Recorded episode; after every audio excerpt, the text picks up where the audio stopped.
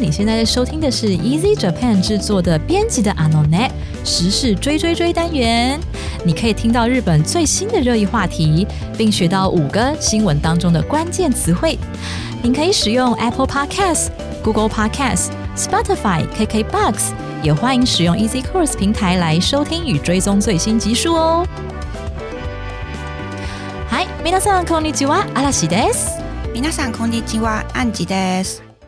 嗨嗨，到了我们时事追啊追的单元喽！来，那么今天呢，阿拉喜要跟大家分享的是，在这个《纽约时报》呢名列今年最值得去的这个世界排行榜第二名，好是哪里呢？圣冈。而且呢，这个外国人观光客啊，对于圣冈的两个东西非常的印象深刻跟感动，一个是鸟居，然后一个是冷面。好，它的标题呢是这样写的：NY Times 今年行くべき世界の旅行先、世界に盛岡、外国人客も鳥居と冷面に感激。好，我们来看一下这个标题呢。他写说，今年 ikubeki，那么 ikubeki 就是很值得去的。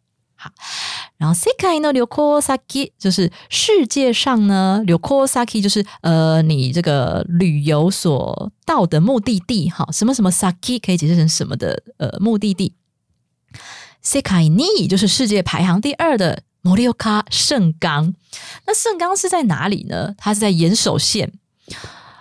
不晓得各位对圣冈就是听过，听过而已。对，有人甚至可能连听都没有听过哈。对，所以这个世界排名第二位的盛冈啊，想要特别来跟大家分享一下。那外国人观光客呢，对于他的头第一，好，头第一就是鸟居。还有冷面，哈，感到非常的 kangeki。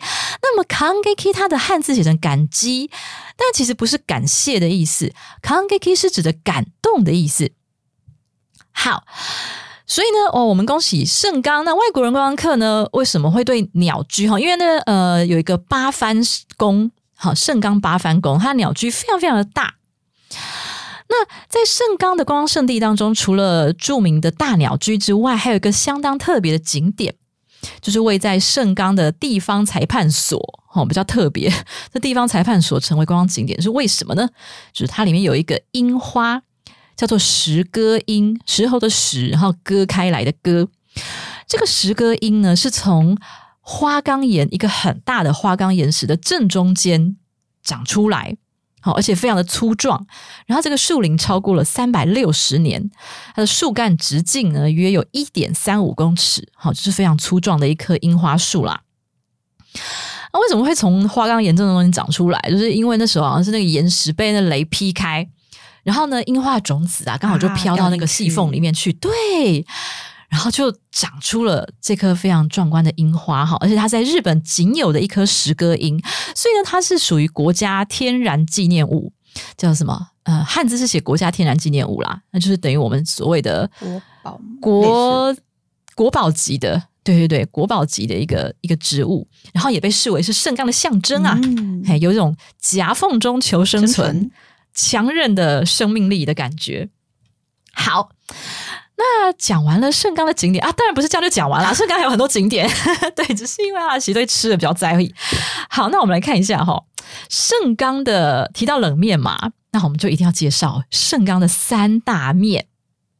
这三大面呢，分别就是第一个，刚才新闻所提到的冷面。好，那第二个呢，叫做 hitmi。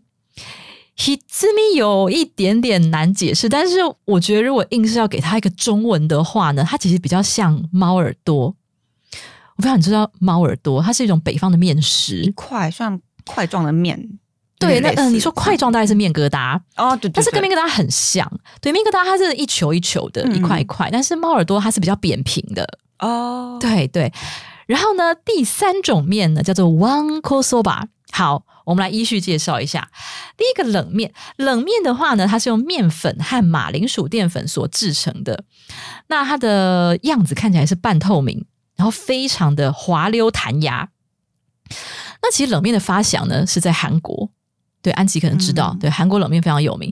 那对，那盛冈冷面跟韩国冷面不一样，就是说韩国的冷面他们是会加入荞麦粉，所以颜色是比较灰，对，颜色比较暗。那盛冈的冷面呢，它不是加荞麦粉的，因为它是加马铃薯淀粉，所以它的颜色是比较黄，然后比较透明的，对，颜色比较清亮的这样子。然后呢，跟韩国的不同是非常非常的有嚼劲，对。那它会淋上牛骨啊、鸡骨所熬制的高汤，然后再搭配上韩式泡菜，哈，感觉好好吃哦。非常的对开胃。好，然后重点就在于它的口感啊，就是很、嗯很滑溜这样。好，这是冷面的部分哦。那第二个呢，刚才讲的很像猫耳朵的 hitsumi。hitsumi 是岩手县盛冈，就是岩手县的其中一个盛冈市嘛，哈。那 hitsumi 是岩手县的乡土料理，它呃是由面粉，就是像刚才讲的，像面疙瘩啊、猫耳朵那样子哈，是用面团制成。但是呢，它这个面团呢，把它拉扁拉平之后，用手撕成小片，嗯，好一片一片的，然后再放入由鸡啦还有蔬菜炖煮的高汤里面一起去煮，这样子。对，所以你可以把它理解成像日本的猫耳朵。那再来第三个是 one kosoba。One kosoba 这个名字听起来好像跟狗狗有关，因为狗狗不是叫旺江吗？对啊，对，对对，但其实跟旺讲的一点关系都没有。好口指的是碗，那 one kosoba 有一个特征哈，它是每次呢只盛一小口的分量，在小碗里面盛一小口的分量，因为我们通常吃面不是一定是一大碗嘛，，对，嘿，它是一次只有一小口，然后用吃饭或是喝汤的那个小碗，然后吃完之后呢，再去盛第二口，对，再去盛第二碗，但是那个第二碗也是只有一口而已，然后用不断的这样 okawari 的方式哈，okawari 就是再来一碗，好，这样子的方式享用。那有的呢是事先盛好一大盆的荞麦面端到客人桌上，然后让客人自己来做 okawari 这个动作。那也有的呢是店员来替客人做 okawari 这个动作。那在吃的时候呢，会搭配一些所谓的 yakumi，汉字写成药味。但是这个药味呢，大家就联想到啊，这是一些中药材啊，哦，不是哦，不是中药材。当然可能也会有将近呃接近呃这个中药材的药效的东西，比方说像葱啊、姜啊，好，这些也是属于 yakumi 的一种。但是其实呢，这个搭配荞麦面的 yakumi，除了葱姜之外呢，常还会有 wasabi。好，然后 one kosoba 呢比较特别是还会搭配生的尾鱼泥，就是沙西米，然后弄成泥这样子。然后还有生萝卜泥啦、生山药泥啦、海苔啦，或是渍物啦，或是芝麻等等，哈，非常丰富的搭配。那有的店家呢，会在他帮你盛面后，帮你 okawari 的时候，会喊一些口号，就是“嗨，洞洞，嗨，酱酱”。好，那这个“洞洞”跟“酱酱”其实它都是一个副词，哈，就是哎，一碗接一碗，一口接一口的那种感觉。好，它是用来描述这个动作啊，进行的非常呃顺畅，好，然后不停的不停的那种感觉。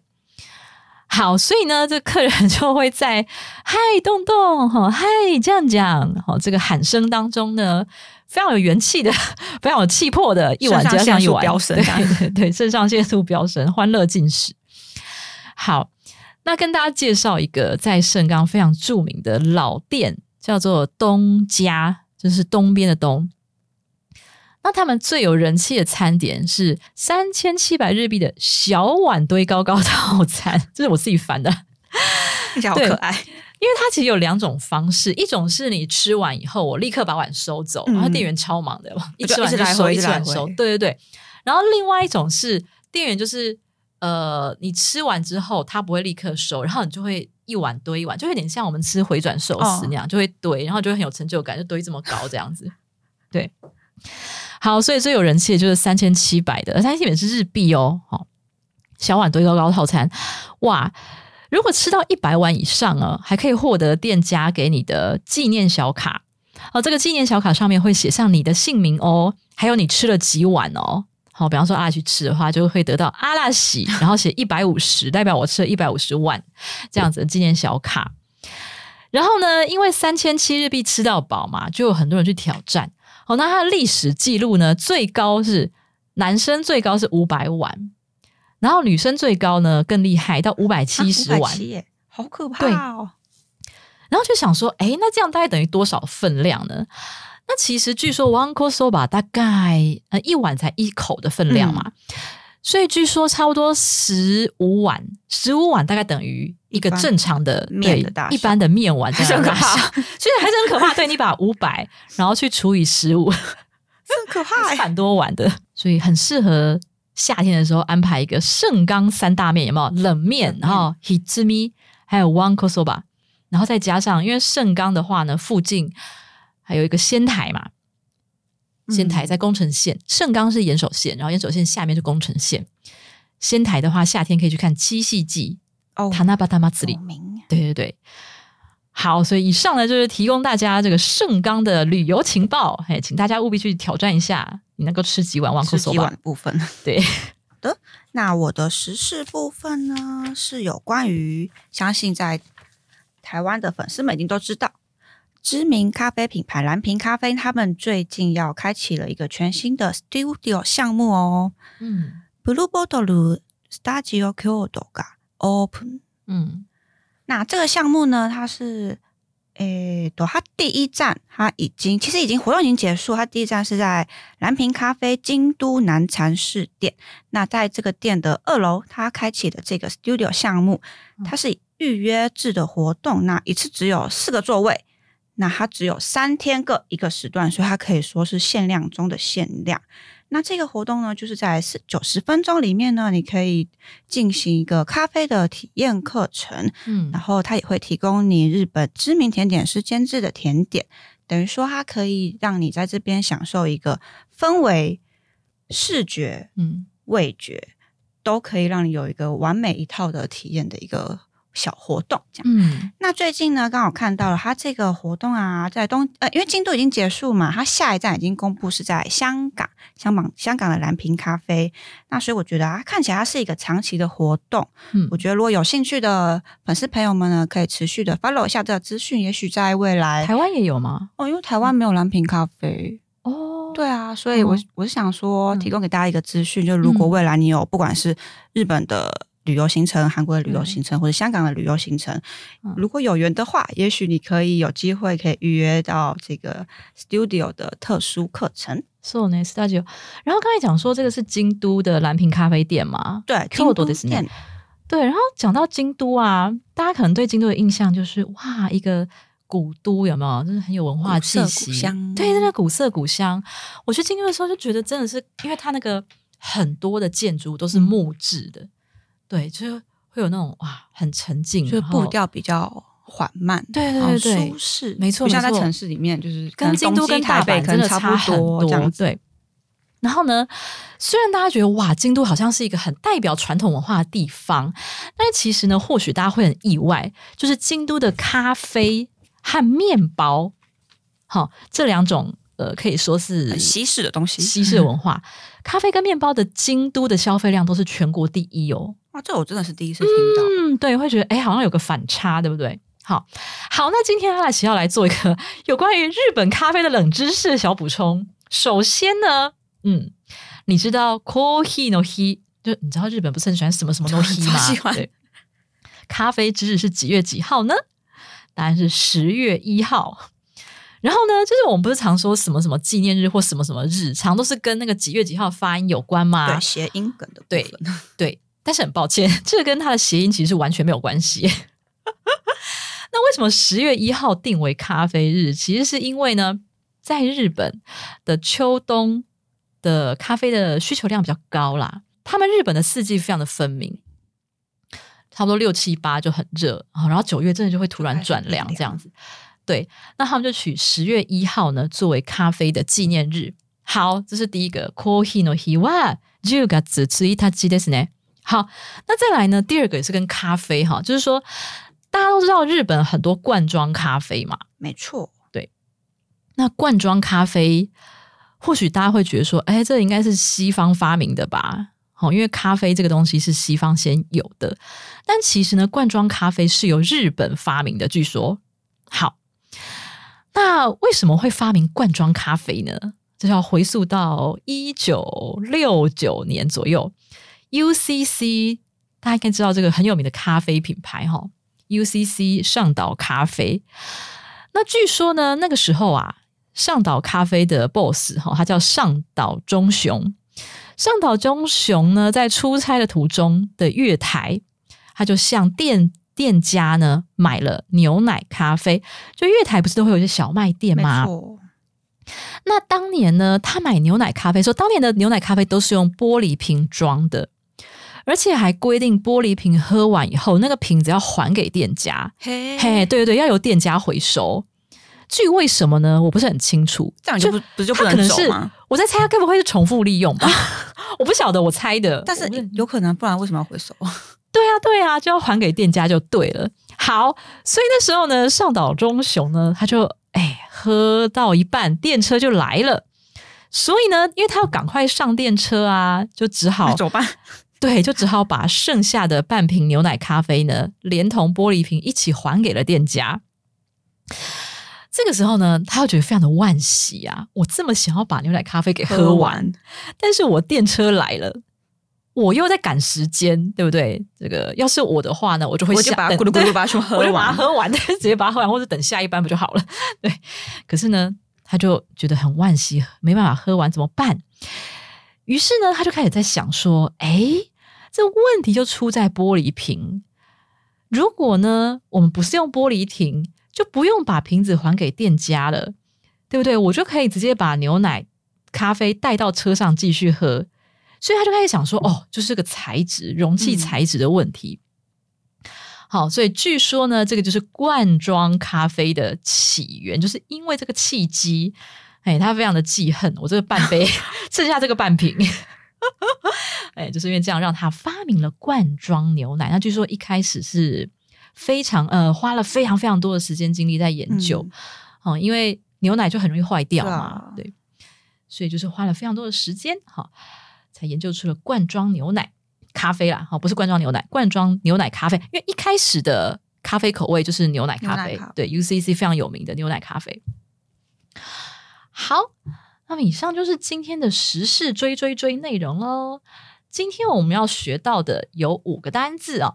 第一个单字呢，是在第一则新闻当中提到的，值得去的，叫做 “ikubeki”，ikubeki。那第二个单字呢，是刚才盛冈有一个大鸟居，好让外国人观光客非常震撼的八幡宫大鸟居。鸟居这个字叫做 “tori”，tori。然后第三个单字是在标题当中提到的，外国人观光客感到非常的感动。感动这个字呢，叫做 “kangeki”，kangeki。那么第四个单字呢，是在我们的第二则时事当中提到的蓝瓶。对，讲到蓝瓶呢，大家都知道保特瓶叫做 “pet bottle”。然后呢，外国人哦，包括台湾人也是对外对日本人来说一样是外国人嘛，就是台湾人也会觉得很奇怪，哈，pet 不是宠物的意思吗？所以日本人说 “pet bottle” 是跟宠物有关的瓶子吗？好，其实不是。呃，“pet bottle” 就是一个非常典型的他们日本人自己创造出来的合制英语。是好，那 “pet bottle” 是呃前面有个 “pet” 这个字，那 “pet” 其实是一种树脂的缩称，材质的材质，对对对，材质的英文缩称叫 “pet” 啦。好，那日本人就擅自把它们念成 “pet”。好，所以 p e t o b o t l 是保特瓶的意思。那刚才新闻中提到的是只有 bottle，好，就是瓶子，蓝瓶嘛，蓝瓶念作 blue bottle。OK，好，所以瓶子这个字就叫 bottle，bottle。好，再来最后一个字是工作室，studio，studio。好，那么以上呢就是今天我们的内容喽。如果你喜欢我们的时事追追追，欢迎你加入 EZ 脸书粉专和 IG，帮我们留言发讯息，告诉我们说哦，你很喜欢我们的时事分享，或者说呢，你希望听到哪些方面的时事分享？也欢迎在 Apple Podcast 帮我们打五星评分。好，希望你能将我们今天的节目分享给更多想要学习日语，或者是说呢，关心日本文化、关心日本社会议题，好，或是关心日本流行的朋友们。那今天的节目就到这里了，谢谢你的收听，我们下一集再见，撒由那拉，撒由那拉，また来週。嗨，OK，OK。